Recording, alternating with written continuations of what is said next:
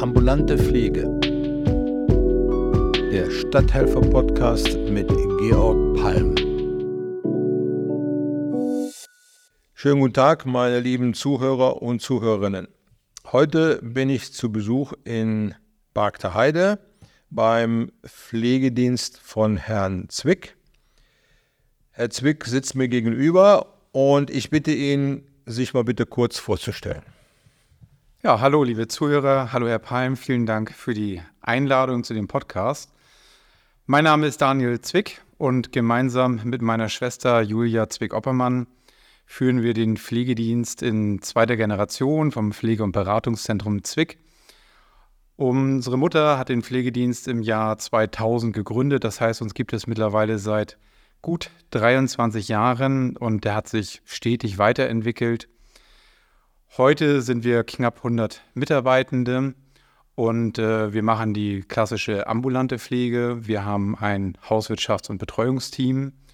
Wir sind darüber hinaus auch ein SABV-Pflegedienst. Das heißt, wir können auch die Sterbenden in der letzten Phase zu Hause begleiten mit unserem Ärztenetzwerk.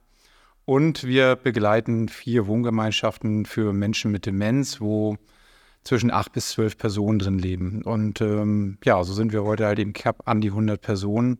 Und ähm, ja, ich freue mich, dass ich dabei sein darf. Vielen Dank. Ja, ähm, ich fange gleich mal an. Unser heutiges Thema ist ja die Digitalisierung, weil Sie sich auf dem Gebiet zum Spezialisten entwickelt haben. Sie arbeiten ja auch im ähm, BPA im Vorstand in diesem Themenbereich. Deswegen wollen wir heute unseren Podcast hauptsächlich über digitale Arbeit im ambulanten Pflegedienst bestreiten.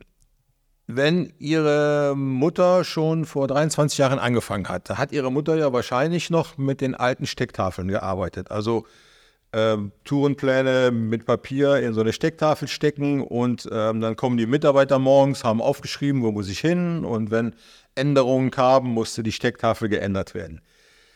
Wenn man jetzt heute denkt, das gibt es heute teilweise auch noch, haben wir mir zumindest sagen lassen, ist aber ja für die normale Arbeit kaum noch zu bewerkstelligen. Und dadurch, dass wir ja jetzt in der ambulanten Pflege, aber auch in der gesamten Medizin ja schon von der Bundesregierung her digitalisieren sollen. So die ganze Telematikgeschichte, es soll alles online laufen. Wir haben jetzt Beschäftigungsnummern. Sind eigentlich alle ambulanten Pflegedienste und auch ähm, Wohngruppen und all diese ganzen Sachen gezwungen, sich zu digitalisieren.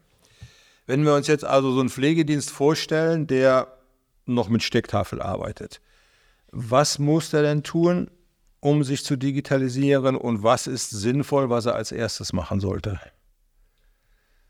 Ja, also das ist natürlich eine, eine gute Frage und ähm, ich muss gestehen, ich bin erst 2018 in den Betrieb mit reingekommen. Das war ein Zeitpunkt, wo wir bereits mit einer Software gearbeitet haben, aber den, den Umfang der Software gar nicht genutzt haben. Und äh, die Geschichten mit der Stecktafel, die kenne ich vom Hörensagen.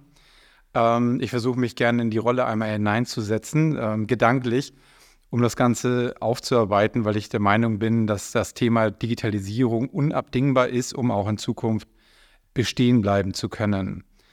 Also grundsätzlich muss ich mich natürlich auseinandersetzen, dass ich eine Software benötige. Ohne eine sogenannte Primärsoftware ähm, habe ich heute oder in Zukunft keine Chance mehr, am Markt bestehen zu bleiben. Und da muss ich einfach schauen, ähm, welche Möglichkeiten gibt es. Ich bin mir sicher, dass die Verbände grundsätzlich Verträge haben oder was heißt Verträge, dass sie Anbieter haben für Primärsoftwaren, so dass man sich bei seinem Verband erkundigen kann. Also ich weiß, dass der BPA auf jeden Fall in Schleswig-Holstein ähm, Primärsoftwareanbieter hat, die er jemand an die Hand geben könnte, wo man sich zuerst erkundigen könnte. Also das wäre für mich so die erste Anlaufstelle dass ich bei meinem Verband frage, sag mal, habt ihr eine Empfehlung? Ähm, ich möchte ganz gerne umstellen von der Stecktafel hin zu einer ähm, Primärsoftware.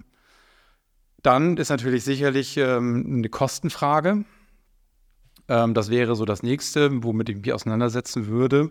Und da gibt es sicherlich auch Anbieter, die bei 7.000, 8.000 Euro losgehen, bis hin zu 40.000, 50.000 Euro. Je nach Größe des Unternehmens ist da sicherlich viel möglich. Und äh, das wäre natürlich die nächste Betrachtungsweise, dass ich erstmal äh, schaue, was kostet mich das Ganze. Und ein ganz wichtiger Punkt ist natürlich, was möchte ich überhaupt digitalisieren und was muss ich auch digitalisieren, um am Markt bestehen zu bleiben. Und dann habe ich ähm, im Grunde genommen Auswahlmöglichkeiten, mit denen ich eine Entscheidung treffen kann. Ähm, kurz eine Zwischenfrage. Bei diesem Primärsoftware, ich sage mal, das kann das auch sich vorstellen wie so eine Verwaltungssoftware, für den jemand, der da nicht damit gearbeitet hat, ist also im Prinzip eine Software, wo man dann Kundendaten eingibt und diese ganzen Dinge, um sie da zu verwalten.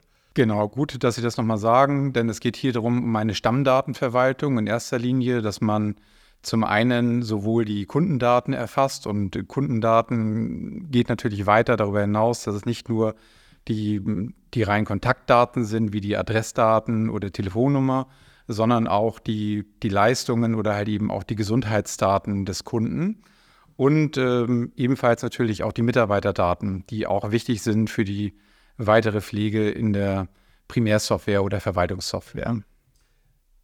Und die Preise, da wird ja manchen kleinerer Dienst ja sagen, okay, 4.000, 5.000 oder vielleicht sogar noch mehr, ist natürlich auch ein, ein Haufen Geld. Ich weiß das jetzt gerade im Moment nicht, aber wissen Sie, ob man in dem Bereich dann auch Fördermittel bekommt, um diese Digitalisierung umzusetzen? Also ich weiß, bei der Telematik, da gibt es sowas später, aber auch im Vorfeld schon, bei der Grundausstattung sozusagen.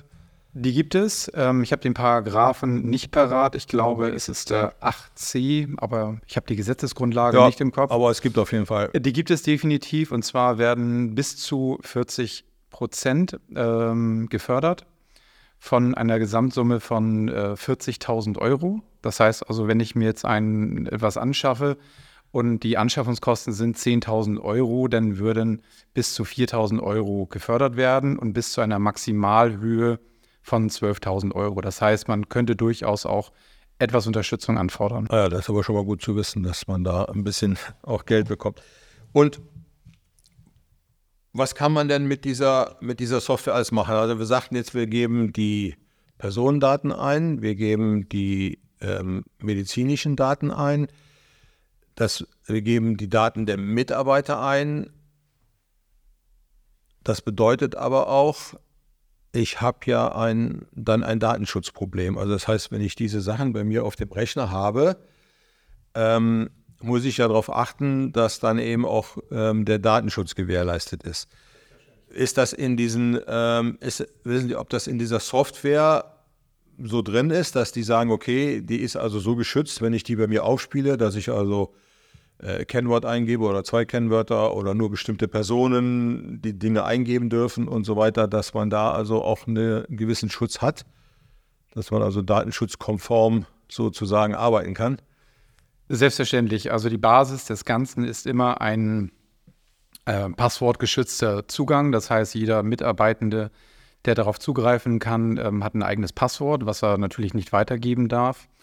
Das ist der eine Punkt. Und eine weitere Frage, die man sich sicherlich stellen sollte, ist, kann ich die Daten auf meinen eigenen Servern bereitstellen oder auf meinem eigenen PC? Oder möchte ich vielleicht in die Cloud meines Anbieters gehen, wo die Daten nochmal geschützter sind, sicherlich, weil man heute re relativ hohe Anforderungen hat an Betriebe, die Datensicherheit vor allem auch herzustellen, dass kein Datenklau betrieben werden kann. Und ähm, da ist sicherlich die Frage gut äh, zu beantworten, kann ich das selbst alles gewährleisten oder sollte ich lieber etwas mehr Geld in die Hand nehmen und äh, gleichzeitig mir eine Cloud-Lösung des Anbieters aufzeigen lassen? Jetzt sagt man ja immer, dass die Digitalisierung ja auch die Arbeit erleichtern soll. Wenn ich also jetzt diese Software angeschafft habe und habe jetzt, ähm, sage ich mal, eine Woche lang meine ganzen Kunden- und Mitarbeiterdaten eingegeben, das ist ja doch eine Fleißarbeit und die auch sehr genau gemacht werden muss. Man muss also da schauen, was genau ist. Jetzt habe ich die Daten alle äh, drin. Ich kann, soweit ich weiß, ja auch diese Tourenplanung und sowas machen, aber wo ist denn jetzt die Arbeitserleichterung für den Pflegedienst? Also wir bewegen uns ja jetzt noch im Pflegedienst selber drin. Für den Kunden selbst ist das ja erstmal uninteressant. Das stimmt, für den Kunden erst hat es ähm, keinen Einfluss und ich gebe Ihnen völlig recht, die die Stammdatenanlage ist ein Riesenaufwand und bezieht sich sicherlich auf die Größe des Pflegedienstes, also wie viele Kunden habe ich, wie viele Mitarbeitende habe ich. Und äh, davon hängt sicherlich ab, und wie viel Manpower oder Frauenpower habe ich, um die Daten überhaupt einzugeben. Und äh, das kann viele Tage dauern. Ich weiß, dass wir den Umschluss 2019 zuletzt gemacht haben und wir haben Wochen dran gesessen.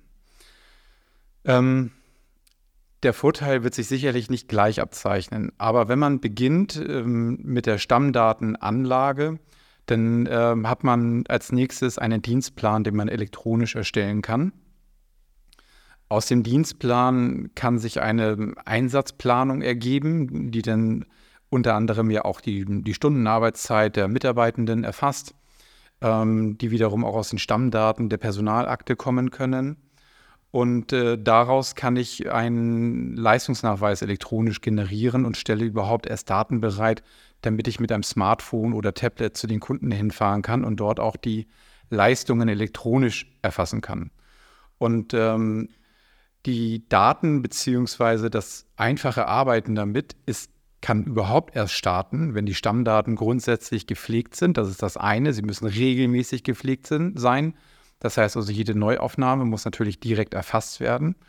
Und dann wird sich mit der Zeit auf jeden Fall eine Ersparnis ergeben. Da bin ich felsenfest von überzeugt. Wir haben das nicht wissenschaftlich begleitet, aber unsere Mitarbeiter haben uns das gespiegelt, seit wir diesen Umschluss haben, seit jetzt knapp vier Jahren, ähm, haben wir auf jeden Fall Zeit gespart, die wir den Kunden widmen können. Ja, also ich sehe das eigentlich genauso, dass man Zeit spart, also wenn die Daten drin sind, man kann ja innerhalb der Stecktafel, kann die Pflegedienstleitung ja praktisch noch während er mit dem Kunden telefoniert und der Kunde jetzt zum Beispiel sagt, naja, ich habe jetzt äh, einen Termin dazwischen bekommen oder das, das und das passiert, ich kann jetzt den verabredeten Termin so nicht einhalten, wir müssen das irgendwie anders oder später machen, dann kann man praktisch mit dem Kunden zusammen am Telefon schon den neuen Termin vereinbaren und in der Stecktafel schauen, wo kann der Kunde hin. Es kann zeitgleich von der PDL eingetragen werden und wenn er das dann, ich sag mal, hochlädt, also als mit Enter bestätigt, kommt es zeitgleich fast beim Mitarbeiter an. So, also das ist, glaube ich, eine Zeitersparnis, die würden wir heute mit Papier oder mit händischer Planung müsste man Kunden auflegen, planen, Kunden wieder anrufen und so. Also das wäre ein Wahnsinnsaufwand. Ja, und darüber hinaus ähm, kann man noch ergänzen, dass ja auch bei der Tourenplanung die Fahrzeiten mit erfasst werden. Also moderne Systeme greifen auf Dienste wie Google oder Maps oder Bing äh, zurück, die dann wiederum gucken, wie ist denn die Fahrzeit von Kunde A zu Kunde B da ist natürlich nicht mit inkludiert, dass plötzlich ein Stau ist oder dass man vielleicht in den fünften Stock äh, hochgehen muss zu einem Kunden, um dort eine Leistung durchzuführen. Ähm, in der Regel kann man dann diese Zeiten aber nochmal händisch ergänzen. Man hat in der Vorplanung aber bereits ein gutes Instrument, um nicht nur den Einsatz, sondern auch die, die Fahrzeiten gleich mit zu berücksichtigen, damit man innerhalb der Tour auch eine relativ genaue Zeit bekommt, wann startet die Tour und wann wird sie voraussichtlich enden als ich bei mir in meinem Pflegedienst die Digitalisierung gemacht habe, das ist auch nur vier, fünf Jahre her, hatten wir die große Schwierigkeit, dass die Mitarbeiter sich komplett umstellen mussten. Also wir hatten ja äh, früher Tourenplanung auf dem Papier, also die sind ins Büro gekommen, haben praktisch ihre Tourenplanung auf dem Papier mitbekommen und waren damit immer glücklich. Ne? So, und jetzt auf einmal haben wir gesagt, nö, brauchst du nicht mehr spiel mal auf dein Handy auf, kannst du abends schon gucken, wo du morgen hin musst. In der Regel drei, vier Tage im Voraus, wenn keine Änderungen waren. Das war schwierig. Also wir haben, sind dann nachher hin dazu übergegangen und haben gesagt, okay, wir nehmen ein, zwei Mitarbeiter. Wenn die das dann können, nehmen wir den dritten und den vierten und so. Wenn die dann das toll finden, dann sind die anderen eher bereit, ähm, sich damit zu beschäftigen. Also das war eine Schwierigkeit, die man, glaube ich, überwinden muss. Das ist nicht einfach. Und wenn ich jetzt hier höre, 100 Mitarbeiter, waren vielleicht vor vier Jahren 80 Mitarbeiter, aber trotzdem eine sehr große Menge. Wie hat man die denn dazu bekommen? Hat man die alle auf einmal gemacht oder haben sie auch gesagt, okay, wir machen das mal erst mal fünf und dann die nächsten fünf oder wie das war? Also ich kann mir vorstellen, dass das gar nicht so einfach war, ne? Das ist eine Riesenaufgabe, gerade bei der Größe. Ähm, und tatsächlich hilft hier ähm, Step by Step. Wir konnten halt unterscheiden zwischen der Umstellung im Bereich der Wohngemeinschaften und der Umstellung im Bereich der ähm, ambulanten Touren bzw. Hauswirtschaftstouren. Und ähm, wir haben unterschiedlich gestartet. Das heißt, wir haben in dem Bereich der Wohngemeinschaften haben wir das etwas nach hinten geschoben, haben dort noch relativ lange auch mit äh, Zettel und Stift gearbeitet. Im Bereich der ambulanten Touren ähm, sind wir eine Zeit lang zweigleisig gefahren. Also vorweg würde ich gerne noch ergänzen, dass wir natürlich geschult haben ohne Ende. Also die, die Softwareanbieter, die bieten Schulungen zum einen fürs Büro mit an und äh, hinterher auch Schulungen für das Außendienstpersonal ähm, dass sie auf jeden Fall auch ganz genau die Vorgaben bekommen. Zum einen, äh, wie funktioniert die, die, die App auf dem Handy oder auf dem Tablet und zum anderen natürlich auch der eigene Prozess. Das ist auch nochmal ein Punkt, den man nicht vergessen darf. Wenn man halt vorher analog gearbeitet hat, kann ich meinen Prozess eins zu eins ummünzen oder muss ich den Prozess vielleicht neu denken? Ne, weil Digitalisierung heißt nicht, dass ich einen analogen Prozess einfach in digitaler Form umwandle, sondern er bietet auch Chancen und Möglichkeiten, Prozesse anders zu gestalten, sodass sie auch wirklich schlanker werden. Und ähm, am Anfang sind wir zweigleisig gefahren. Das heißt, wir hatten noch die Papierform bei den Kunden liegen, das heißt zum Beispiel ein Leistungsnachweis und auch äh, die Dokumentenakte war noch prall gefüllt. Und es hat sich relativ schnell herauskristallisiert, dass die Kolleginnen und Kollegen lieber mit dem Smartphone gearbeitet haben und äh, lieber das Handy genommen haben, um zu dokumentieren, zum einen und auch die Leistung zu erfassen. Und ähm, ein ganz großer Vorteil, den man hier unbedingt erwähnen muss, wo viel Zeit gespart wird.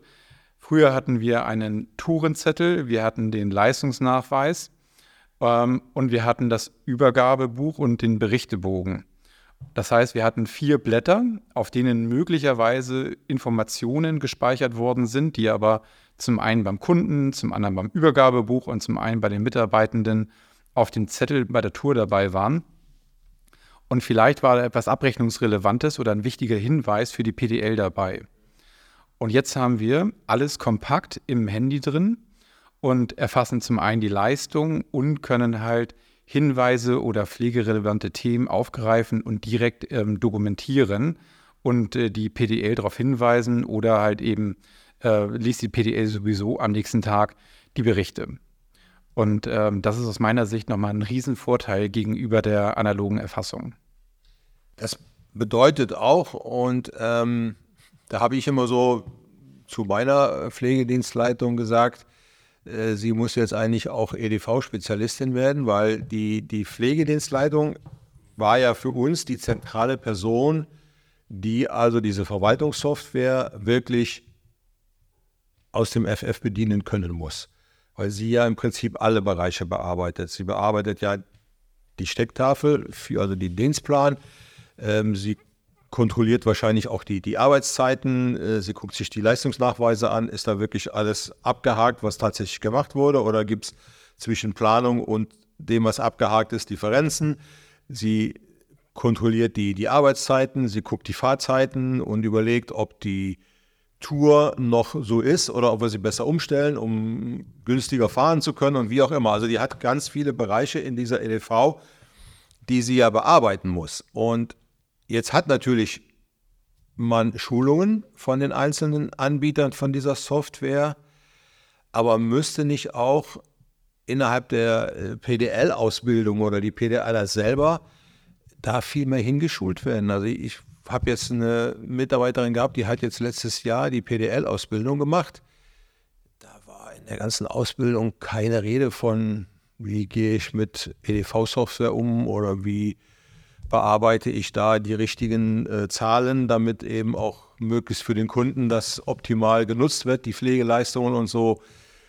Muss da nicht auch dann digital umgedacht werden?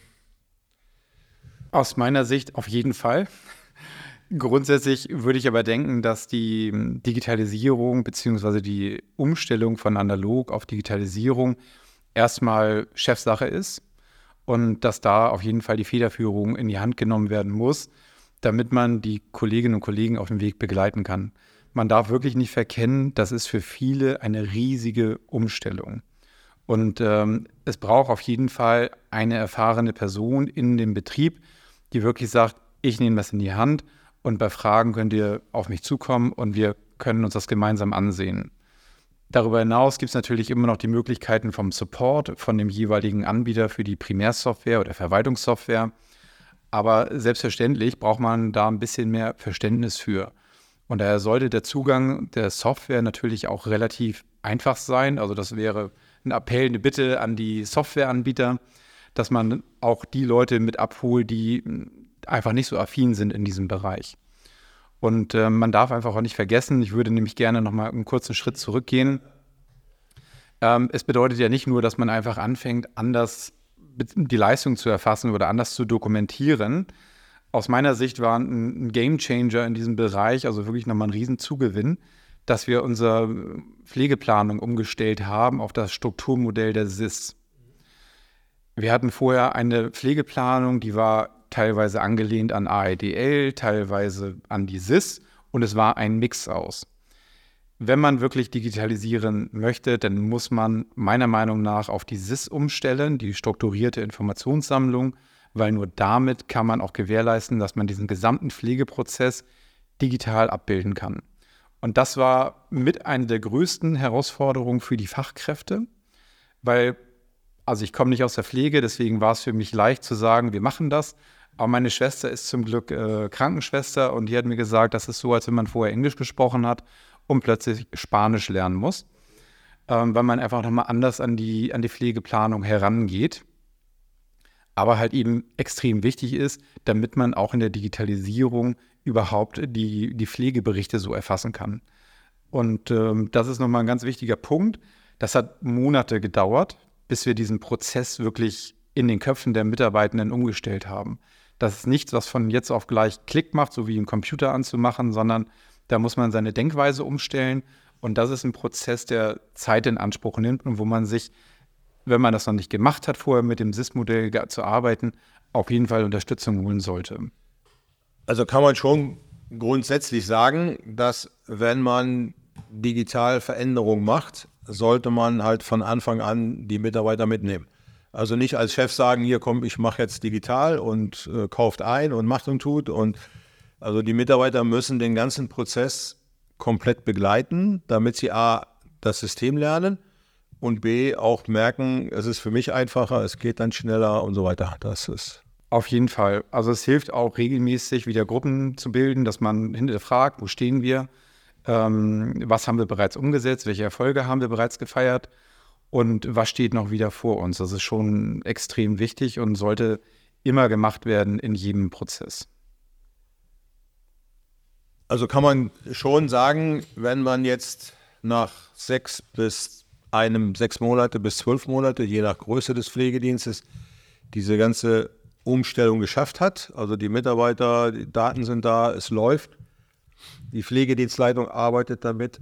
Hat man also innerhalb des Systems viel Zeit eingespart, was man dann tatsächlich wieder dem Kunden zunutze kommt. Das heißt aber dann auch, ähm, haben dann die Mitarbeiter mehr Zeit bekommen auf den Touren. Also ich sage jetzt, dass man sagt, okay, anstatt 20 Minuten kannst du jetzt 30 Minuten beim Kunden bleiben.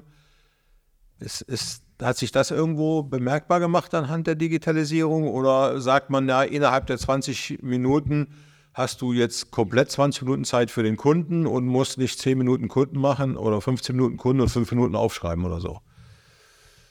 Also die Zeitersparnis ergibt sich im Wesentlichen bei der Dokumentation. Ähm, wenn ich jetzt als Pflegekraft zu einem Kunden hineingehe, dann habe ich mir in der Regel einmal angesehen, äh, was haben die Kolleginnen und Kollegen vorher aufgeschrieben. Das heißt, ich habe mir die Akte herausgesucht, und habe äh, gelesen, habe die Berichte gelesen vom, vom vorherigen Besuch oder von den vorherigen Besuchen. Um, vielleicht hat ja auch der Arzt eine Notiz dargelassen oder andere Leistungserbringer. Habe dann die Pflegeleistung durchgeführt und habe im Anschluss wieder die Pflegeakte aufgeschlagen und habe ähm, meine Notizen eingetragen und habe ja auch den, den Leistungsnachweis ausgefüllt. Und ähm, finde es schwer, das in Prozent zu erfassen, weil das von Kunde zu Kunde und von Mitarbeiter zu Mitarbeiter unterschiedlich ist. Ähm, jetzt ist es so, ich kann mir einmal im Handy die vorherigen Berichte ansehen. Also ich habe es auf, auf einen Blick. Ich muss das Handy sowieso in die Hand nehmen, weil ich bei dem Kunden reingehe, ähm, den Einsatz starte, kann mir dann die Berichte auf einen Blick ansehen, kann die Pflegeleistung durchführen und ähm, habe hinterher sogar die Möglichkeit, zum einen die Pflegeleistung zu bestätigen oder halt eben auch äh, Pflegeleistung zu ergänzen oder Sachen auch äh, zu sagen, dass sie nicht durchgeführt werden. Ich kann aber zum Beispiel auch den Bericht darauf sprechen. Das heißt also, wie man das heute von anderen Diensten kennt, hat man die Möglichkeit zu sagen, man drückt das Mikrofon und dann spricht man einfach den Pflegebericht hinein.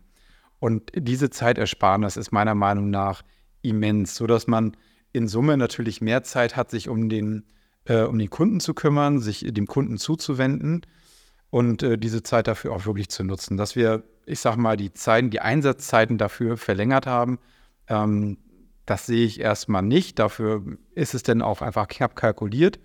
Auf der einen Seite, auf der anderen Seite hat man trotzdem einfach mehr Zeit beim Kunden, weil die Dokumentation einfach viel weniger Zeit in Anspruch nimmt. Ähm, eine Zwischenfrage. Ich habe das mit dem Einsprechen der Dokumentation noch nicht gemacht. Taucht die dann als Schrift in der Dokumentation auf oder bleibt das ein akustisches äh, Datenspeicher? Es gibt beide Möglichkeiten bei uns. Ich würde aber davon abraten, dass man eine, eine Tonspur aufnimmt, weil die auf der anderen Seite ja jemand abhören muss und vielleicht auch Gesprochenes zu lang ist. Bei uns ist es so, dass die Sprache dann wirklich in Text umgewandelt wird und man das direkt bestätigen kann und die PDL hinterher auch einfach oder die anderen Pflegekräfte lesen können. Ja. Kommen wir zu dem größeren Problem bei der Digitalisierung, so aus meiner Sicht. Also äh, die einzelnen Betriebe können sich ja intern wunderbar digital organisieren. Damit haben sie eine gewisse Zeitersparnis. Aber es gibt ja für uns andere Partner, mit denen wir ständig kommunizieren müssen, beziehungsweise mit denen wir ständig im Austausch sind mit allen möglichen Dingen. Also zum Beispiel die, die Ärzte äh, schicken Medikamentenpläne oder schicken äh, irgendwelche Veränderungen in der Insulinvergabe ähm, und so weiter. Da muss man ja jetzt eine digitale Verbindung zum Beispiel zum Arzt aufbauen. Viele Ärzte, weiß ich, die, die ähm, machen schon die Digitalisierung. Äh, ich habe letztens mit meinem Hausarzt gesprochen, als ich da meine, meine fünfte Corona-Impfung mir abgeholt habe und habe ihn mal gefragt, naja, wie ist das denn jetzt, wenn einer einen Krankenschein hat? Schickst du das denn jetzt schon digital zu deiner Kasse? Ne? So, nein, sagt er, ich mache beides, weil ich muss einmal, das ich, schreibe ich das schriftlich, einmal mache ich das digital, weil ich nicht weiß, ob mein Digital bei der Kasse wirklich ankommt. Und ähm, wenn ich dann nach drei Monaten meine Abrechnung mache und dann die Kasse sagt, ja, du hast uns aber gar nichts geschickt, dann kriege ich kein Geld. Also muss ich erst nochmal beides machen. Also da liegt noch vieles im Argen, so, was ich ja schon komisch finde.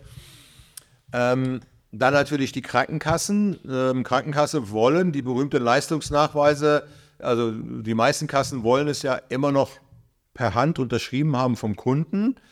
Ich weiß, dass es schon so Modelle gibt, wo das schon getestet wird, dass das auch gar nicht mehr ausgedruckt wird, sondern der Kunde digital wie beim Postboten unterschreibt und das dann an die Kassen geht.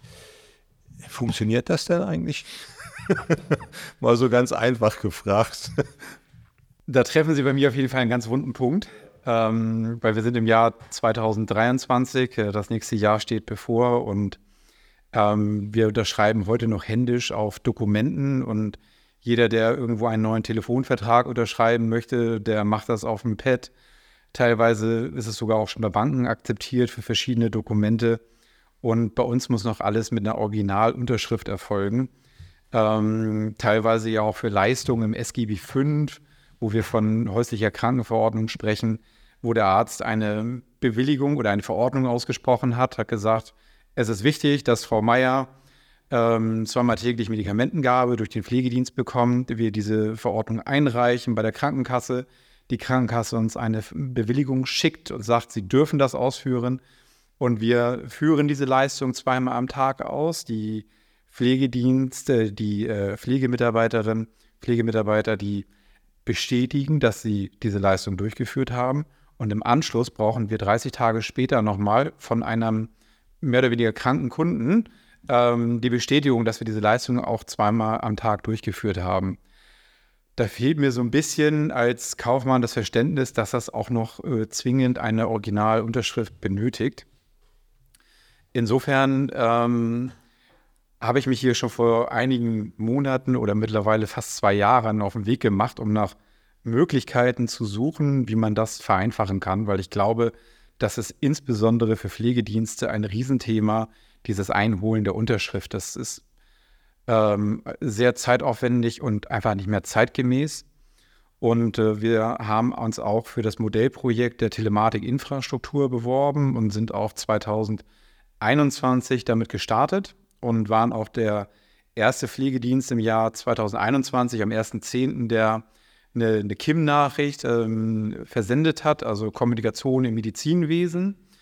Und äh, das Interessante ist, dass im Sozialgesetzbuch SGB V im Paragraph 302 es damals auch schon Formulierungen gab, ähm, wer quasi an die Telematikinfrastruktur angeschlossen ist, der darf auch voll elektronisch abrechnen. Und äh, das Ganze wurde im März 2021 veröffentlicht.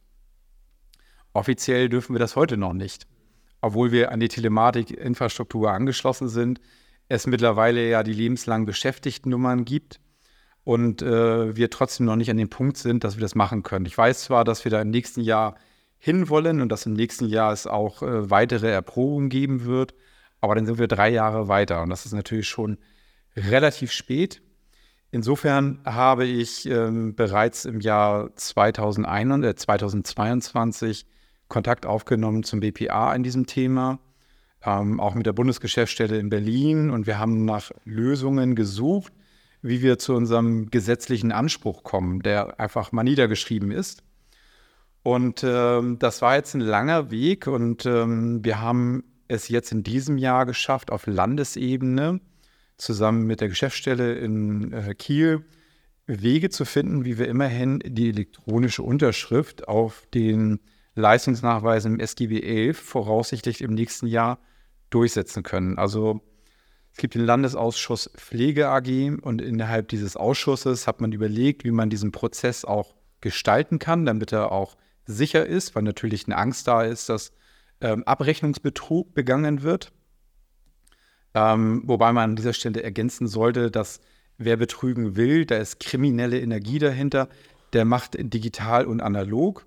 Ähm, den Betrug aus meiner Sicht ist er in der digitalen Welt schwieriger durchzuführen als im analogen Bereich. Und ähm, hier haben wir einen Weg gefunden, wie man zumindest mit der elektronischen Unterschrift ab dem nächsten Jahr abrechnen kann. Und äh, das freut mich natürlich sehr, weil ich glaube, das wird ganz vielen, ganz viel Zeit ersparen, wenn man wirklich mit einem fertigen Leistungsnachweis auf dem Handy zum Kunden geht und der Kunde nochmal sehen kann, welche Leistungen wurden denn tatsächlich auch durchgeführt, in welcher Anzahl und wann sie durchgeführt worden sind und man einfach nur noch auf dem Tablet oder Smartphone unterschreiben kann. Und das soll tatsächlich nächstes, also ist ja kaum zu glauben, also soll tatsächlich nächstes Jahr ähm, in die Erprobung laufen oder soll das auch sein, dass man dann sagt, okay, ich mache jetzt, schließe mich an an eine Telematik und dann kann ich also loslegen mit den digitalen Unterschriften? Das Gute ist, dass man an dieser Stelle tatsächlich nicht an die Telematikinfrastruktur angeschlossen sein muss. Ähm, die Unterschrift kann man einholen, wenn man halt digital arbeitet. Das heißt also, wenn ich einen elektronischen Dienstplan, also einen digitalen Dienstplan habe, wenn ich eine digitale einen Einsatzplan habe und wenn ich die elektronische Leistungserfassung beim Kunden mache, ähm, dann und ein unveränderbare Handzeichen habe, ähm, dann kann ich mir die Unterschrift tatsächlich auf dem Handy einholen. Was davon noch nicht ausgeschlossen ist, dass man im Anschluss den Leistungsnachweis ausdrucken muss, um ihn dann wieder bei der Kasse einzureichen. Das bleibt vorerst bestehen und das betrifft tatsächlich auch erstmal nur Schleswig-Holstein. Wir haben hier viel Pionierarbeit ge geleistet und es gibt halt auch viele Fürsprecher. Es gibt natürlich nochmal die ein oder andere Kasse, die das Veto eingelegt hatte. Ähm, die haben jetzt aber auch weitestgehend eingelenkt Und ähm, wenn jetzt diesen Freitag kein weiteres Veto kommt, dann wird das tatsächlich Anfang Dezember auch ähm, verkündet. Aber welchen, was ich jetzt nicht verstehe, ist, welchen Sinn macht es, wenn ich diesen Leistungsnachweis jetzt nochmal ausdrucke? Weil dann kriege ich ja eine Kopie von der digitalen Unterschrift. Das ist ja keine Originalunterschrift. So, und die digitale Unterschrift kann ich ja auch dann notfalls per E-Mail sammle ich die und schicke sie alle hin oder per Datenübertragung, wie man es ja jetzt auch schon macht mit den Rechnungen und so weiter. Ähm, dann ist es doch beide das Gleiche. Ist es dann so, dass die Kassen das nicht verarbeiten können? Also, dass die digital, also computertechnisch gar nicht in der Lage sind, diese Daten zu verarbeiten, dass die tatsächlich so ein Papier brauchen, was sie einscannen und dann in die Kundenakte praktisch elektronisch packen, um damit der Sachbearbeiter dann damit arbeiten kann? Oder? Ich glaube tatsächlich, dass die Prozesse bei den Kassen noch nicht dahingehend erschlossen sind. Ähm, und die Ausrede ist natürlich immer, man hat einen Bundes- oder einen Rahmenvertrag auf Landesebene und da steht es so geschrieben. Und solange das dort so geschrieben ist, ist das das Gesetz für das jeweilige Bundesland. Und bei uns in Schleswig-Holstein ist es nun mal noch so, ich kann hier an dieser Stelle nur mutmaßen, dass es so ist. Und ich gehe davon aus, dass sie auch einfach noch nicht so weit sind, alles zu digitalisieren. Ich bin mir sicher, dass wenn man das auf die Spitze treiben möchte, dass man insbesondere jetzt mit den lebenslang beschäftigten Nummern relativ schnell äh, Prüfverfahren einrichten kann, wo man sieht, ist die Leistung von einer Fachkraft durchgeführt oder von einer Pflegehilfskraft, darf die Pflegehilfskraft die, die Leistung durchführen oder nicht. Da kann man relativ einfache Systeme herstellen ähm, und ich hoffe, dass sie das auch in Zukunft, in naher Zukunft so erbringen. Das andere, dass wir das nicht mehr ausdrucken müssen, das kann vielleicht im nächsten Jahr so kommen. Es gibt da auch auf Bundesebene äh, bereits Vorhaben, ähm, wo man gesagt hat, man möchte ganz gerne den Weg gehen, wo man tatsächlich auch den Leistungsnachweis nicht mehr ausdruckt und ihn dann per Telematik-Infrastruktur, also über die KIM, wiederum versendet. Ähm, das soll irgendwann im nächsten Jahr soweit sein. Ähm, und da wird es sicherlich Pilotprojekte wieder geben, dadurch, dass wir halt bereits an die Telematik-Infrastruktur angeschlossen sind und auch im Modellprogramm teilnehmen, wurden natürlich die Modellteilnehmer auch gefragt, ob sie das machen möchten. Und äh, da habe ich natürlich selbstverständlich die Hand gehoben und gesagt, selbstverständlich würden wir das gerne erproben. Ähm, und das soll, ich muss lügen, im August oder September losgehen, aber halt mit einer Erprobung. Wie lange das nachher dauert, wann die Erprobung abgeschlossen ist, das mag Nächstes ich nicht. Jahr noch nicht wirklich damit zu rechnen. Ne? Das, das ist normal, wenn die Zeiten brauchen halt. Ne? Das ist wahrscheinlich normal, genau. Man muss ja auch mal sehen, weil ich gestern ähm, in einer anderen Angelegenheit mit der Gematik telefoniert hatte, wie viele Dienste oder Pflegeeinrichtungen überhaupt erst an die Telematikinfrastruktur angeschlossen sind. Und wenn ich die Zahl richtig im Kopf habe, da sind von 30.000 Pflegeeinrichtungen in Deutschland ganze 330 Pflegeeinrichtungen überhaupt erst an die Telematik angeschlossen. Ja. Und äh, bei dem verpflichtenden Anschluss bis zum 1.7.2025 muss man sich wirklich fragen, wie das hergestellt werden kann. Also ich glaube, da, also da, da gibt es ja auch so verschiedene äh, Sachen. Ich glaube, dass viele Pflegedienste sagen, äh, der ganz, das funktioniert sowieso alles nicht, lass mal laufen, lass die erstmal machen. Ne? Das ist so die eine Geschichte. Das, das andere, was mich eigentlich immer wundert, aber das ist eigentlich so ein gesellschaftliches Problem. Wenn man mit den Leuten spricht, die sagen immer alle, wir müssen mehr digitalisieren, warum klappt das alles nicht? Aber wenn sie dann mit Karte bezahlen sollen, dann nehmen sie lieber Bargeld. Also da, da wollen sie auch keine eigene, also die wollen immer haben, das andere alles digitalisieren. Aber ich selber, äh, ich gehe doch lieber zum Amt und rede da mit jemandem und setze mich nicht am Computer und mache irgendwas. Ne? Also wir, wir, sind da auch ein sehr, glaube ich, sehr zwiespältiges Volk bei diesen ganzen Geschichten. Ne? Und, und das setzt sich natürlich auch in den ambulanten Pflegen durch. So, die, die ist, das ist kompliziert es ist teuer, ne? man muss, es gibt einen Haufen Fragen, also so, mir fällt jetzt gerade so ein, ich muss, äh, die PDL muss eine Berechtigungskarte haben, ne, die auf den Namen der PDL läuft. Was ist, wenn die PDL in Urlaub ist? Wer darf dann da rein? Muss ich dann eine zweite Karte haben? So eine Karte kostet 500 Euro. Äh, also da gibt es viele Kleinigkeiten, die, die, die irgendwie noch nicht richtig geklärt sind, wo man noch nicht so richtig weiß, wie soll es dann laufen. Und dann sagen viele Pflegedienste, ach, warte, lass mal ab, das wird eh nichts. Ne? So. Das ist ja immer so, bis dann plötzlich auf einmal Panik ausbricht und dann alle plötzlich alle gleichzeitig was haben wollen. Ne? So. Ähm, aber die eigene Digitalisierung, die, die wir so haben, ich glaube, wir tun uns alle sehr schwer mit diesen ganzen Sachen. Ne? Also man könnte ja mit Handy bezahlen. Ich frage immer bei Erstgesprächen oder auch die PDL, naja, haben wir da eine E-Mail-Adresse, können wir irgendwo die ganzen Unterlagen per E-Mail hinschicken, anstatt alles mit der Post? Und die alte Dame oder der alte Herr versteht dann gar nicht, was wir da hinschicken, können wir das da gleich an den Sohn schicken? Und das ist alles sehr mühselig ne? und das sind ja ganz einfache Sachen, aber ähm, dann sind dann so komplizierte Dinge wie wichtige Abrechnungen, dann hat man Angst, oh, wenn ich das jetzt falsch mache, dann kommt meine Rechnung nicht pünktlich dahin, kriege ich dann noch mein Geld, was ich ja auch dringend brauche. Dann haben die Kassen das Problem, sie brauchen lange zum Bezahlen.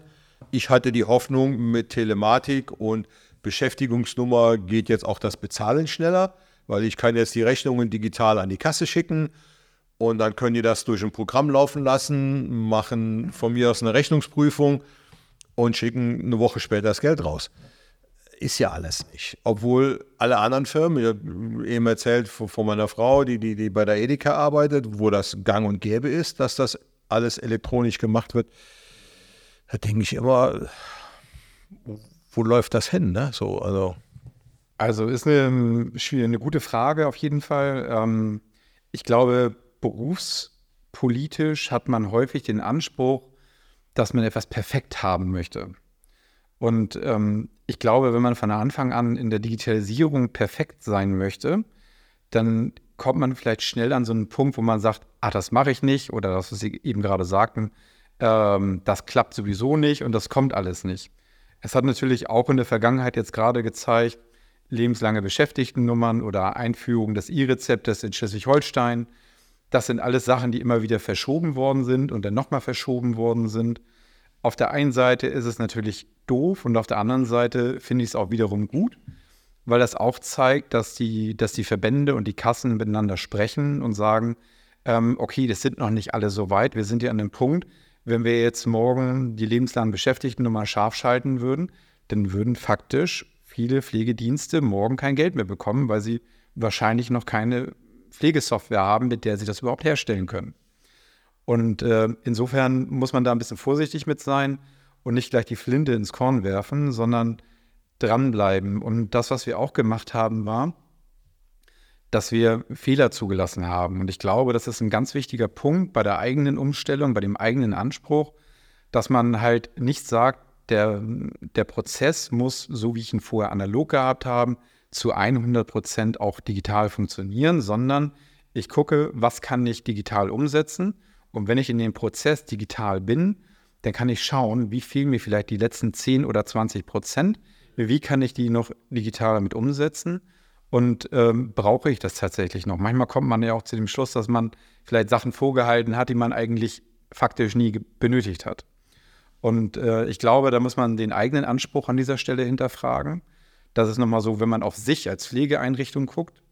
Auf der einen Seite, auf der anderen Seite kann ich natürlich verstehen, wenn man Gesetze erlässt, ähm, gerade auch bei dem Entwickeln der Telematikinfrastruktur, dass das natürlich einen gewissen Anspruch haben muss, damit die Daten auch geschützt sind. Und vielleicht steckt da in uns Deutschen auch ähm, hier und da einfach ein Problem, weil es gibt andere Länder in Europa, die das einfach auch schon geschafft haben und das da funktioniert und sicherlich auch datenschutzkonform gearbeitet haben. Ja, das, ich, das denke ich auch, dass man wirklich das schaffen kann. Und ich denke auch, manchmal müssen wir, glaube ich, sagen, wie Sie eben richtig sagten, 90 Prozent ist auch gut genug. Ne? Es müssen nicht immer vielleicht 100 sein. Ne? So, man kann dann 100 anstreben, aber wenn wir bei 90 Prozent sind und das funktioniert, dann, dann ist es auch gut genug, weil wir haben ja jetzt auch immer das Problem, selbst mit der analogen Geschichten, dass nicht immer alles hundertprozentig funktioniert. Ne? Man hat da hier und da auch mal Sachen, die man vergisst einzutragen. Man hat hier und da Sachen, die mal versendet werden, da kommt die Post nicht rechtzeitig an. Also es gibt ja immer irgendwelche Dinge, die nicht 100% funktionieren. Das wäre ja auch sehr weit hergeholt. Genau, und vielleicht hat man manchmal auch einfach Formblätter, die man tatsächlich nicht als Berichteblatt umschreiben kann. Ähm, da muss man an dieser Stelle einfach entscheiden, okay, dann bleibt dieses Formblatt in der, in der Kundenakte beim Kunden liegen. Und äh, wenn ich das benötige, dann greife ich darauf zurück. Und ich habe ja dann immer noch die Möglichkeit, ähm, hinterher dieses Berichteblatt dann bei mir abzulegen. Ob ich das in analog oder in digitaler Form mache, das kann man dann noch im nächsten Step auch sehen. Wenn man sich jetzt vorstellt, so, so die, diese ganze Digitalisierung so fünf Jahre weiter oder von mir aus auch noch länger weiter, ist ja auch ein Haufen Arbeitsaufwand. Das heißt, ich brauche Personal, das damit umgehen kann. Ich muss Personal haben, das diese Dinge verarbeiten kann. Ich muss vielleicht auch eine Verwaltungskraft haben, die eigentlich dann diese Dinge betreibt und betreut. Das können kleine Pflegedienste, so wie bei mir jetzt mit 15 Mitarbeitern und so, da, da muss ich mich um die Sachen kümmern, mit der PDL zusammen. Aber ich kann jetzt keine Person abstellen, die das macht, weil das können wir nicht finanzieren. So. Jetzt bin ich immer der Meinung, wir müssen größer werden und wachsen, weil ich, ich persönlich bin davon überzeugt, in der Zukunft haben eigentlich nur große Dienste eine echte Überlebenschance. Also wir werden ständig mit höheren Kosten konfrontiert. Wir kriegen ständig Probleme mit der Refinanzierung, weil einfach auch kein Geld da ist. Ne? Also ich will den Krankenkassen gar nicht unterstellen, dass sie uns alle ruinieren wollen, sondern die haben eigentlich für oft das Geld auch nicht. Aber würde das dann da wirklich darauf hinauslaufen oder ist meine Sicht richtig, dass wir am Ende nur noch wirklich große Dienste haben, also jetzt 100 und mehr Mitarbeiter mit mehreren Fakten, die einfach sagen, wir haben eben Geld über und können sagen, wir leisten uns jemanden, der sich eben verwaltungstechnisch auch mit solchen Sachen noch beschäftigen kann. Das ist eine schwierige Frage. Ähm, ich glaube, dass wir auch den Kleinpflegedienst brauchen und ähm, ich sehe es auch als wichtig, dass wir diese kleinen Pflegedienste mitnehmen in dem, auf dem Weg der Digitalisierung. Und ähm, ich glaube schon, dass auch die eine Chance haben, das Thema umzusetzen. Vielleicht nicht so vollumfänglich, wie das mein Anspruch oder auch von anderen der Fall ist. Fakt ist aber, dass wir eigentlich nicht auf den Pflegedienst verzichten können. Wenn man jetzt mal in die Fläche geht, gerade bei uns in, in Schleswig-Holstein, wo wir halt eben viel in der Fläche leben, ähm, also auf der grünen Wiese. Und äh, wenn es da den, den Pflegedienst gibt, der vielleicht auch nur drei oder vier Personen beschäftigt, dann wird er sicherlich seine Daseinsberechtigung haben. Und wir müssen zusehen, dass wir die auch mitnehmen. Das erachte ich schon als sehr wichtig. Und ich glaube, dass die Umstellung eigentlich am Anfang ist. Das Verständnis muss da sein. Und man hat natürlich einmal das Thema der Datenpflege. Wenn man einmal diese ganzen Daten eingepflegt hat, ich glaube, dann kann man an einen Punkt kommen, wo man auch sagt, okay, jetzt habe ich den Status quo einmal hergestellt und jetzt habe ich immer so kleinere Blöcke, die dazukommen. Das, was mir natürlich bewusst sein muss an dieser Stelle, dass wenn ich das Thema immer weiter schiebe, dass ich dann irgendwann ein Problem bekommen kann. Und wenn ich jetzt nochmal Daten vor Augen habe, das ist die lebenslange Beschäftigtennummer, die wurde jetzt nochmal um ein Jahr verschoben. Ähm, hm? Die ist ja schon da und, und die wird, ich denke mal, nächstes Jahr August oder September verpflichtend sein. Ähm, und der nächste Punkt ist dann nochmal der 1.7.2025, wo man spätestens an die Telematik-Infrastruktur auch angeschlossen sein muss. Das heißt, ich habe jetzt aber eigentlich genügend Zeit, mich mit damit auseinanderzusetzen, mir bei meinem Verband Informationen zu holen. Was würdest du denn empfehlen? Welche Pflegesoftware soll man äh, nehmen? Was passt zu meinem Dienst, da also eine Auswahl zu treffen und sich heute für eine Pflegesoftware schon mal zu entscheiden. Und dann hat man die Grundlage, um den Anschluss nicht zu verlieren. Wenn ich im nächsten Jahr, im Juli, mich damit auseinandersetze, dann ist wahrscheinlich der Zug für mich abgefahren. Und ähm, das finde ich schwierig. Wir hatten das vorhin kurz als Thema. Ich habe das für uns mal aufgegriffen, wie lange wir gebraucht haben. Wir haben natürlich noch ein paar Punkte mehr. Wir haben auch ein Dokumentenmanagementsystem bei uns noch mit implementiert. Aber der Weg von Vollpapier zu voll digital hat im Grunde genommen 18 Monate gedauert.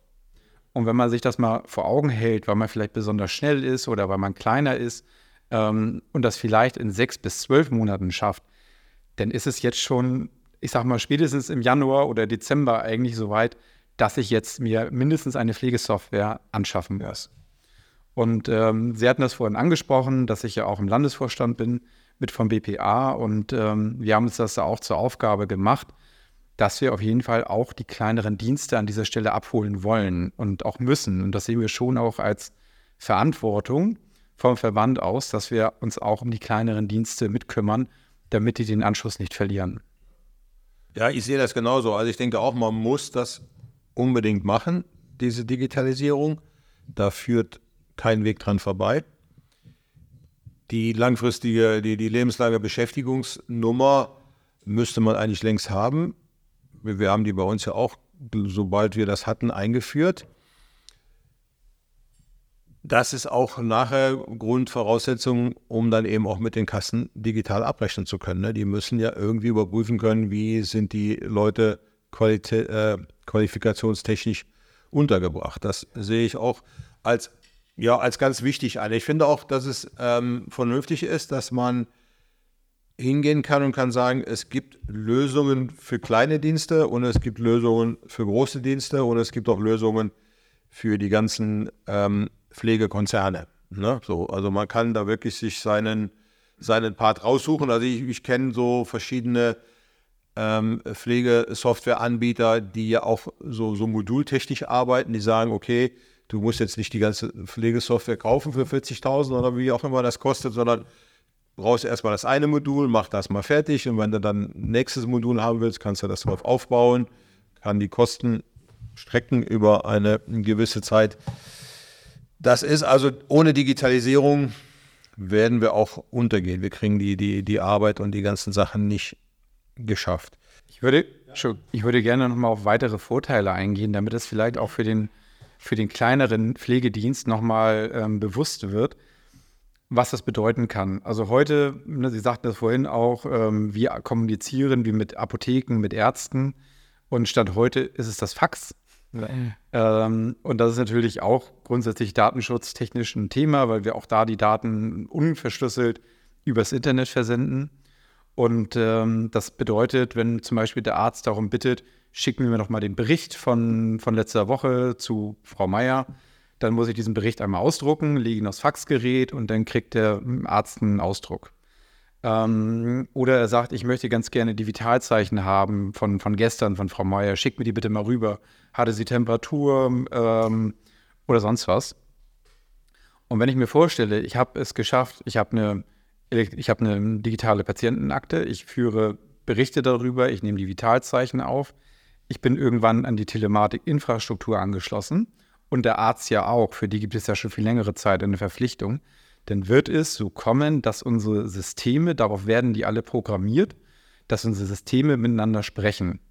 Und das bedeutet, wenn jetzt für Frau Meier die Vitalzeichen von dem Arzt angefordert werden, dann brauche ich nur bei Frau Meier in die elektronische Patientenakte gehen und sagen, ähm, übermittel bitte die Information an den Hausarzt. Und das kann ich nachher per Knopfdruck machen. Das muss man sich nochmal vor Augen führen, was das tatsächlich auch bedeutet, ähm, welche Ersparnis ich davon morgen habe. Heute kostet mich das Zeit und Nerven, das, das sehe ich ein und das verstehe ich auch. Nur was es morgen macht, morgen und übermorgen, kann es wirklich ganz viel Erleichterung bringen. Also es geht zum Beispiel auch im Bereich in der Erprobung, das Demis-Portal, da geht es darum, dass man Infektionskrankheiten meldet. Da wollen wir auch ganz gerne als Testeinrichtung mitmachen. Und ähm, hier hat man auch erst gedacht, dass man über die Telematik-Infrastruktur wieder Daten versenden kann. Das ist aber wieder ein bisschen kurz gedacht. Der Ansatz, den wir dort auch wieder verfolgen, ist, dass wir ähm, Frau Meier aus der Software heraus melden mit zum Beispiel Corona-positiv, also sofern dann PCR-Befund vorliegt. Und das sind so Sachen, wie wir einfach Vernetzung und echte Digitalisierung von morgen denken müssen. Wir müssen aufhören, analog Prozesse in digitaler Form umzusetzen. Wir müssen wirklich immer uns vorstellen, wenn wir miteinander vernetzt sind, dass unsere Systeme alle miteinander kommunizieren können, dass wir Informationen per Knopfdruck austauschen können. Und das muss immer das Ziel sein und so müssen wir immer an immer denken und immer den Prozess in diese Richtung zu steuern. Das ist nicht immer ganz leicht und das wird auch nicht heute oder morgen sein, aber das wird die Zukunft sein. Und insofern möchte ich hier einfach nochmal dafür sprechen, dass es wirklich Sinn macht, sich damit auseinanderzusetzen, mit der Digitalisierung und auch wirklich die, die Vorteile darin zu sehen. Und ich denke auch, die Zeitersparnis, die wir haben, sind letztendlich auch Lohnkostenersparnis, ne? weil also der Arbeitszeit ist das, was bei uns am meisten Geld kostet. Und wenn die Mitarbeiter halt die Zeit sinnvoll und effektiv nutzen, bringt uns das ja auch ähm, eine vernünftige Ersparnis, die man dann irgendwann auch in, in Geldwert umrechnen kann. Und die ist, glaube ich, am Ende wesentlich höher als das, was man an Investitionskosten letztendlich tätigen muss. Ne? Also da gehe ich mal. Ja, es gibt noch vieles zu besprechen, aber wir sind erstmal für heute am Ende. Ich sehe schon, dass die ganze Digitalisierung sicherlich sich noch weiter fortschreitet. Deswegen werde ich mir mal in meinem Kalender einschreiben, nächstes Jahr um die Zeit Herrn Zwick anrufen und fragen, wie sieht es aus nach einem Jahr? Hat sich was verbessert oder nicht? Bis dahin möchte ich mich recht herzlich bedanken, dass Sie sich die Zeit genommen haben und hoffe, dass alles gut wird. Vielen Dank auch, dass ich die Zeit bekommen hatte, zu meinem Lieblingsthema was zu sagen und hoffe, dass wirklich auch alle den Weg dahin finden. Vielen Dank. Vielen Dank fürs Zuhören. Fragen und Anregungen zu meinem Podcast schicken Sie bitte an podcast.diestadthelfer.de.